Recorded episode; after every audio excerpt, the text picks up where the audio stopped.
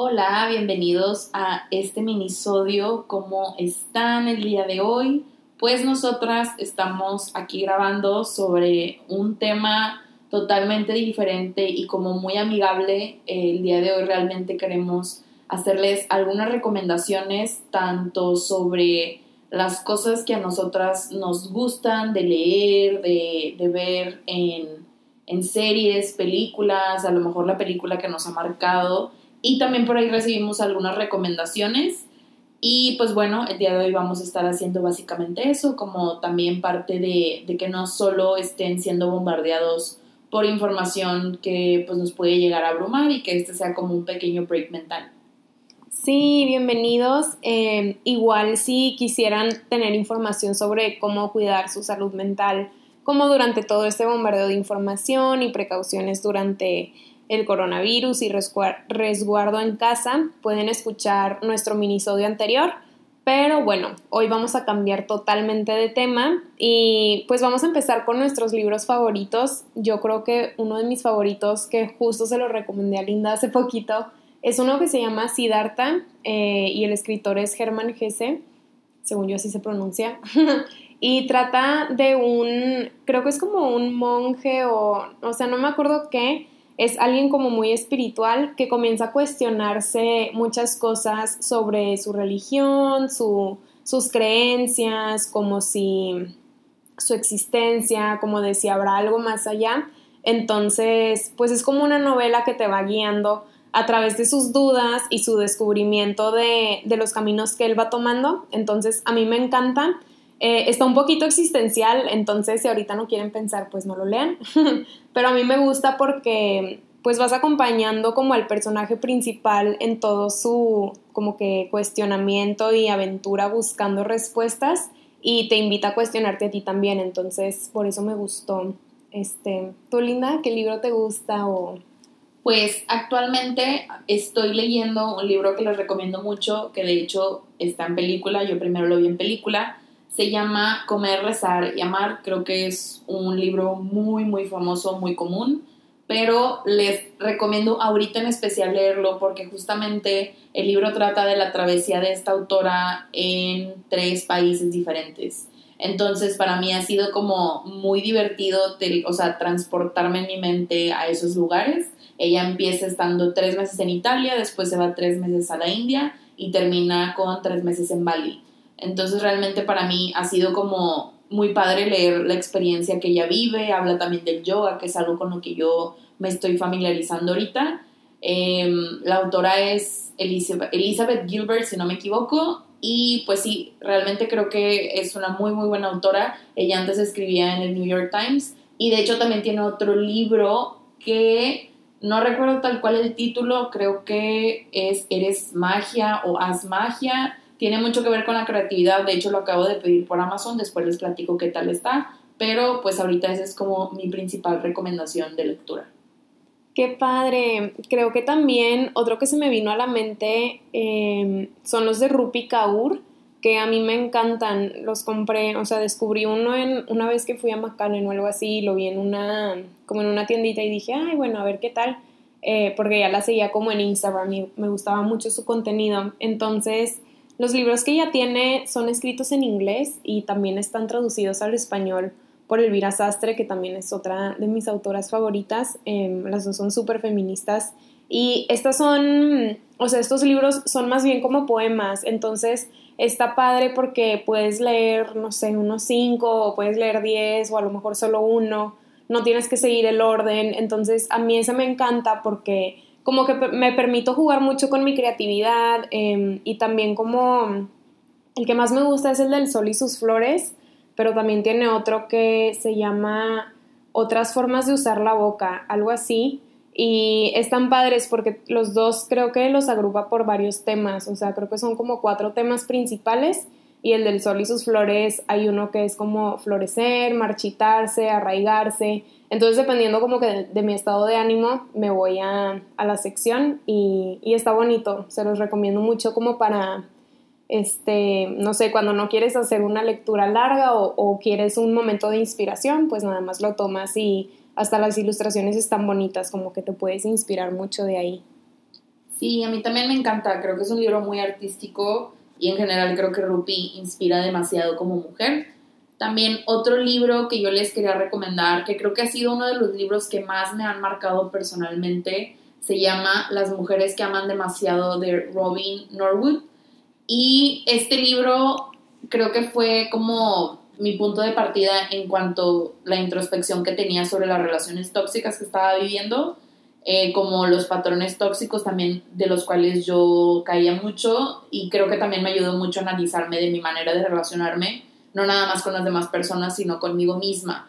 Em, es un libro lleno como mm, de distintos casos clínicos, por así decirlo, de mujeres que han caído mucho en relaciones autodestructivas con sus parejas y todas tenían como un común denominador que mencionan varios factores de la familia. Entonces creo que es muy interesante, este, creo que si ahorita te encuentras muy vulnerable no lo recomendaría, pero si estás como indagando en cosas personales tuyas, te has dado cuenta de, algunas cosas o también muchas veces cuando me han preguntado sobre querer saber más sobre relaciones tóxicas, yo recomiendo como primero leer ese libro porque creo que abre un panorama muy padre. De hecho, me gustaría volverlo a leer ahorita, ya después de haberlo leído hace años, porque siento que mi perspectiva va a cambiar totalmente. Pero sin duda es un libro que por siempre voy a guardar y que está subrayado y es como atesorarlo, ¿no? O sea, como es parte de mí. Qué bonito. Está bien padre cuando lees un libro que ya habías leído y luego ves las cosas que subrayas y dices, wow, en eso estaba pensando como en, en aquel entonces, qué chido. Siento que también es como un ejercicio, no sé, de autoconocimiento, o sea, porque te das cuenta cómo vas cambiando.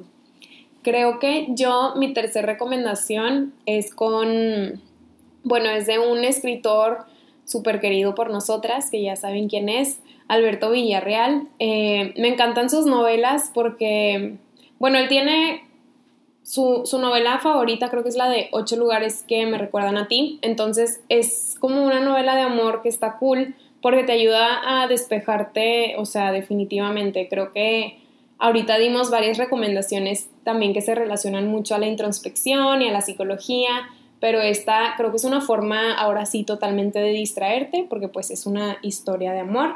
Y también tiene un poemario que se llama... Em, ay, ¿cómo se llamaba? ¿Su poemario? Sí. No me acuerdo. Perdón, Alberto. Ay, si estás escuchando esto.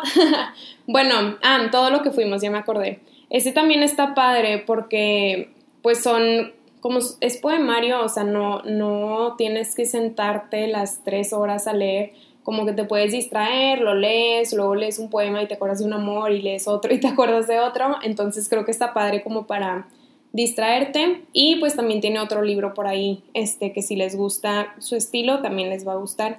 Creo que esas son mis como top tres recomendaciones.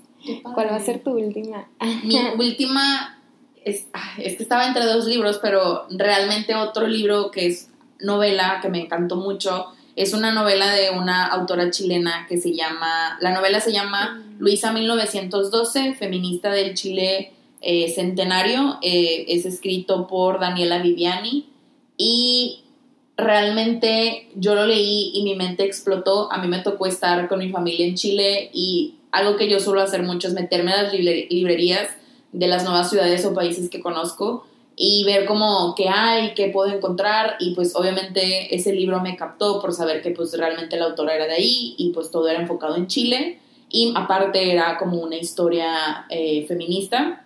Me encanta porque es una historia, digo, si leen la sinopsis no estoy realmente dando un spoiler, pero realmente es Luisa, una chava de 23 años y ella vive como eh, pues en una familia rica dentro del privilegio hasta que ella decide querer estudiar medicina y, su padre se lo niega y había como muchos tabús dentro de su casa y ella se revela y se empieza a disfrazar de hombre para, para descubrir como este nuevo mundo y se da cuenta del clasismo, de pues obviamente como eh, la mujer no tiene voz ni voto y digo, ahí salen demasiadas cosas en la historia, hay otros personajes muy interesantes y no sé, para mí me explotó la mente con el final, me gustó muchísimo, me hizo sentir demasiadas emociones el libro. Entonces, sin duda se lo recomiendo, estoy segura que está disponible por Amazon Y me encanta porque la autora es como muy abierta al público, porque recuerdo que cuando le etiqueté me respondió un tweet y me dijo como que, ay, te invito a la firma de libros y ya le mencioné como que pues yo era de México y fue como que, bueno, ojalá algún día vaya a México. Entonces, no sé, como que ese tipo de cosas también me encantan porque me gusta ver que los autores están muy abiertos como a, pues sí, como a interactuar con el público que los lee. Qué cool, siento que este libro me, va a gustar mucho. Em, y pues bueno, esas fueron nuestras recomendaciones de libros. Em, creo que series también les podemos recomendar. Yo ahorita la que estoy viendo que me encanta, que es de comedia, es Brooklyn 99. Es de, o sea, es una serie policíaca, pero es 100% comedia. Y me encanta porque es la serie que uso como para, mientras estoy cenando, no quiero pensar, o antes de dormir, de que me quiero distraer y reír. Esa me hace reír mucho. Em, la de One Day at a Time, ya la habíamos recomendado también, creo que en una ocasión con Mike Hernández, que él fue el que me la recomendó. Me gusta mucho porque toca muchos temas como de salud mental, muchos temas tabús y de estigmas, eh, de una manera chistosa, igual es de comedia, pero esta sí está como un poquito más eh, profunda, o sea, esta tiene como un poco más de mensajes. Entonces, esta también me gusta mucho. Y creo que una tercera que me picó demasiado en su momento cuando la vi era Prison Break. Me encantaba, o sea, no me desvelaba un chorro en clases todavía. Me acuerdo que, que la veía y no, no podía parar de verla. Creo que esas son mis tres series que recomendaría el día de hoy. Yo les recomendaría, bueno, actualmente creo que no estoy viendo ninguna serie. Este. Ve Brooklyn nine Y Pau eh, me, me, me pide que vea esa serie. Pero de las últimas que vi que me gustaron mucho, una es Sex Education.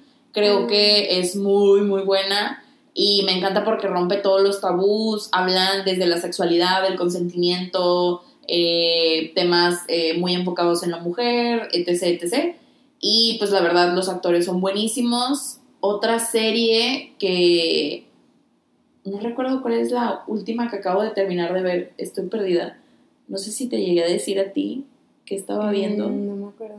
No sé, pero bueno. ¿Sex and the City? ah, bueno, a mí me encanta la serie Sex and the City, pero les diré la verdad, después de deconstruirme literalmente, no es por exagerar, me di cuenta que ya no era tan fan de la serie ni del personaje mm. de Carrie, porque me di cuenta como muchas veces las series te enseñan ese tipo de relaciones tóxicas y esos patrones de amor romántico que no son tan buenas. Digo, ya sé que no íbamos a hablar del tema de psicología, pero realmente sí es una serie que me gusta mucho, pero que al final ya no disfruté por ese tema. Y otra serie, la de Mother Love. esa, esa serie nos la recomendó Miguel Hernández de Motivación Honesta, un saludo para él. Este, la amé, de verdad, eh, lloré, reí. Son distintos capítulos basados en, en unos artículos que se publicaban en New York Times, enfocados como en el amor moderno y no nada más es como del amor romántico, hablan de distintos tipos de amores, ya sea de familia, mamá, papá, lo que sea. Y en especial les recomendamos el tercer capítulo, eh, tocan un tema con un trastorno mental que nos encantó el giro que le dieron.